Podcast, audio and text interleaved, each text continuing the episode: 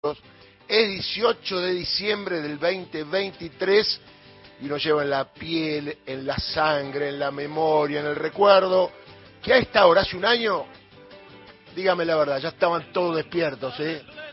Con la camiseta de Argentina, yo me puse la del Diego, como aquel día, previo al partido, porque es cava, a lo mejor cambia la suerte de lo que está pasando en la Argentina, con el gobierno de Javier Milei pero digo, hoy vamos a recordar a lo largo y a lo ancho del programa aquellos días felices, la mayoría de la gente saliendo acá en el ámbito de la capital federal y la provincia de Buenos Aires, 5 millones, pero usted imagínese en cualquier pueblito. Los que dicen 5 millones se quedan cortos. Imagínese en cualquier ciudad, Córdoba, en Santa Fe, en Rosario, en Salta, en Comodoro Rivadavia, en los pueblitos en el medio del campo, donde hay mil, dos mil habitantes, todos estaban en la calle. Paréntesis. ¿Qué haría Patricia Bullrich y su protocolo con el pueblo manifestándose por el triunfo de Argentina que obtenía la tercera Copa Mundial? Cierro paréntesis. Eh, así que lo vamos a recordar en un ratito con todo el equipo.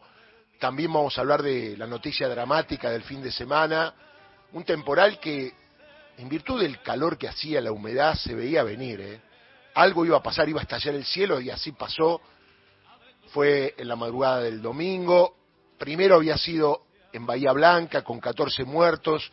Se cayó un gimnasio en un acto de fin de año de una academia de baile en lo que era el gimnasio de el amigo Ginóbili, ¿no?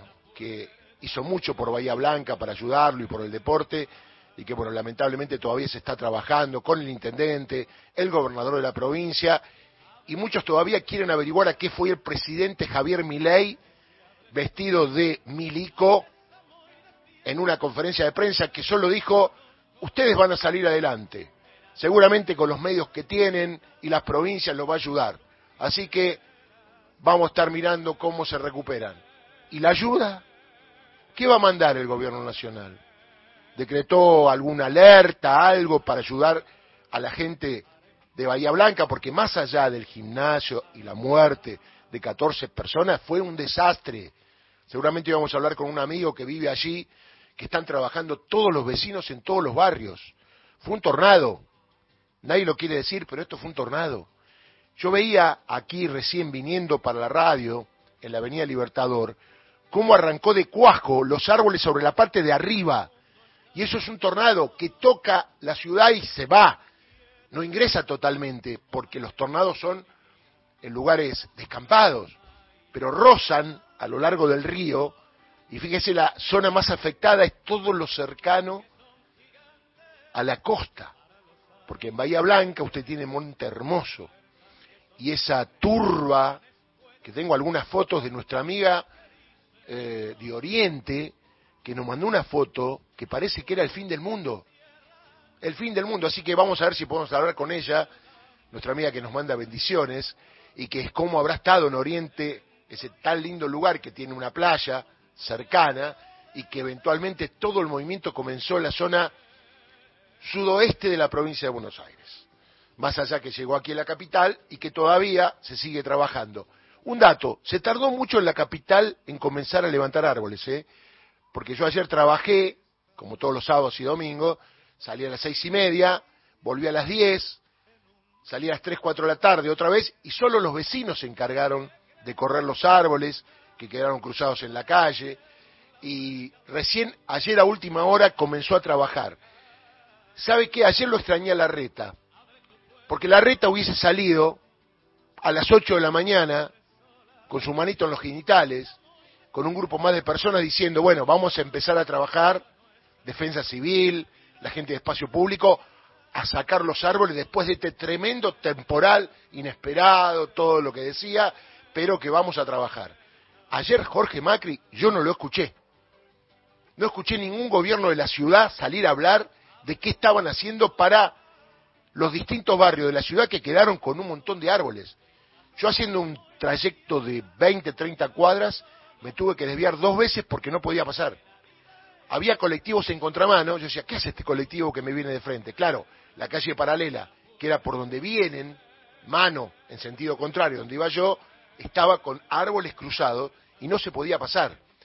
En más, atenti con los árboles que están cruzados de un lado al otro y que hay autos que pasan por debajo. Yo lo vi. Muchachos, no pasen por ahí debajo porque esos árboles penden de un hilo. ¿eh? Se pueden caer en cualquier momento. Así que atenti con esto, va a ser uno de los temas del día. Pero sin duda, el tema más importante del fin de semana es el triunfo contra todos de Juan Romar Riquelme, que le ganó las elecciones al Club Atlético Mauricio Macri. Y no fue por puntos, no fue por nocaut, sino por abandono. Macri, sabiendo que iba a perder, se cagó y se fue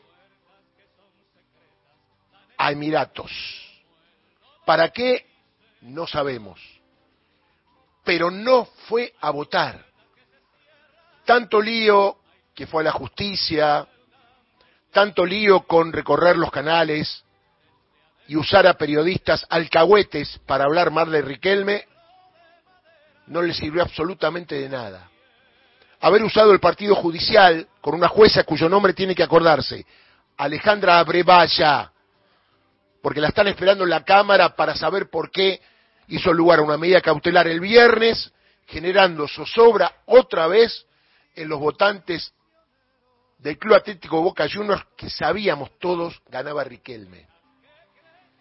O sea que Riquelme le ganó al Partido Judicial, le ganó a los medios hegemónicos que protegen a Mauricio Macri, le ganó a los propios hinchas que a lo mejor querían votar a Macri y cuando Macri salió a la cancha con trampas, obviamente, con esas trampas, perdió. Y el caldo de cultivo, algo mucho más fuerte, fue que en el medio de todo esto, cuando había pasado lo que pasó en Bahía Blanca, apareció en la cancha de Boca cuando todavía llovía, el presidente de la Nación Argentina, votado por el 56% de los argentinos, a votar en Boca, rodeado de 14 guardaespaldas, y que fue insultado por todos los hinchas de Boca que se encontraban allí para votar. Y la gente pensaba, pero ¿cómo? Con el drama que estamos viviendo en Bahía Blanca, en Olavarría, el presidente de la Nación va a votar. Es como que se levantó y dijo, voy a votar cuando Axel Kicillof, gobernador de la provincia, ya estaba, como corresponde, y como es el servicio de un gobernador con sangre peronista, atendiendo a la gente para ver qué había pasado en Bahía Blanca y dar una mano. Milei, encapuchado, repito, el presidente de la nación encapuchado, y doy fe porque algunos amigos fueron a votar, en ese momento no llovía, se encapuchó para que no lo vean, alguien que hace poquito lo votó el 55%. ¿Usted qué me dice? ¿Que ningún hincha de boca votó a mi ley? No. Muchos hinchas de boca seguramente votaron a mi ley. Pero mi ley se metió con boca. Y dijo, pará muchacho, la política es una cosa, yo podía querer un cambio, pero acá no quiero ningún cambio.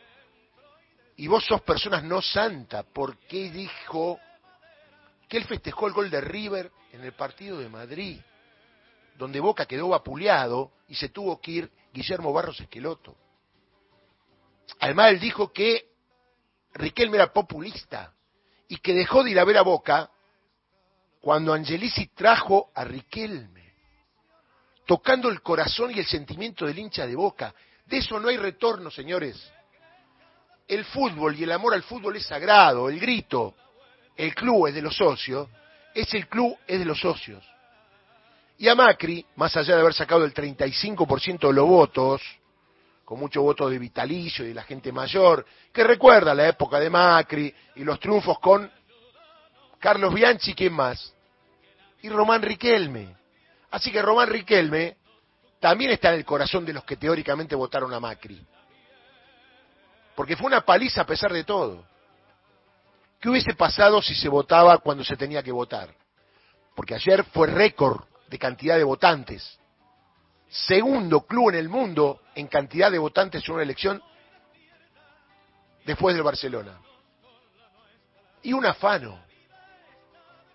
Un afano. Por eso Macri se fue, y después le iba a preguntar a mis compañeros, si ya ha reconocido la derrota Mauricio Macri, que no le gusta perder a nada, y cuando va a perder recurre a la justicia para que le dé una mano. Apareció ahí el señor Ibarra, mayordomo de Mauricio Macri, empleado en Sogma y en todos los lugares donde el papá se lo puso a Macri para decir, cuidamos al pibe. Claro, se lo puso para cuidar al pibe y ahora el pibe creció y al contrario, el pibe ahora lo manda Ibarra y lo manda a pedir clemencia, porque en realidad reconoce la derrota, pero dice pero. Quiero decir que nadie que reconoce una derrota dice pero. Estamos en el libro Guinness, un presidente o vice que no vota, que se va del país con custodia pagada por todos nosotros. ¿Se acuerdan el verso del otro día que por qué Alberto llevaba custodia? Hay una ley de la época de Isabel Perón que todos los presidentes argentinos, expresidentes, que se van afuera tienen que llevar custodia y se lo paga el Estado. Si usted quiere, discutamos si está bien o no. Para mí está bien. Porque ¿qué le puede pasar a un expresidente en cualquier país del mundo si va un fanático ante un presidente que le haya ido mal en materia política y económica? Se resulta que ahora descubrieron los medios hegemónicos que existe. ¿Y sabe quién lo utilizó mucho en estos cuatro años? Mauricio Macri, que veía los partidos del Mundial, los partidos de cualquier Copa Internacional, de la FIFA pagado por usted y por nosotros, y con custodia también que pagamos nosotros. Por eso es muy importante lo que pasó ayer. Hinchas de River contentos, porque ganó Riquelme, porque es como que le querían tocar la cola al fútbol argentino y sobre todo a Boca. Y Macri no se bancó la derrota. Esto es triste. Cuando uno está en política o en política deportiva, tiene que poner el pecho a las balas y no rajarse. Macri se rajó como un cagón, porque sabía que iba a perder. Mirá que hizo maniobras, ¿eh? Mirá que hizo maniobras. Y sin embargo, el pueblo loquense, en gran cantidad, y más allá del tiempo, de la gente del interior que venía en micros y que lamentablemente algunos no pudieron viajar, si no estábamos cerca de tener una elección récord, mucho más de los 46 mil socios que fueron a votar, ¿eh? Casi la mitad del padrón fue a votar, no es común. Fíjese que ayer hubo cuatro elecciones en el fútbol argentino, cuatro. Tigre, Colón y San Lorenzo. Ninguna judicializada, ningún juez dictó una cautelar, nadie quería separar las urnas. El verso de Mauricio Macri por el miedo a perder, de judicializar esto, va a tener un costo para él. El costo es que, de acuerdo a lo que cantaban los hinchas de Boca, me parece a mí, me parece a mí, me puedo equivocar, que Mauricio Macri nunca más en Boca Juniors. Que la vida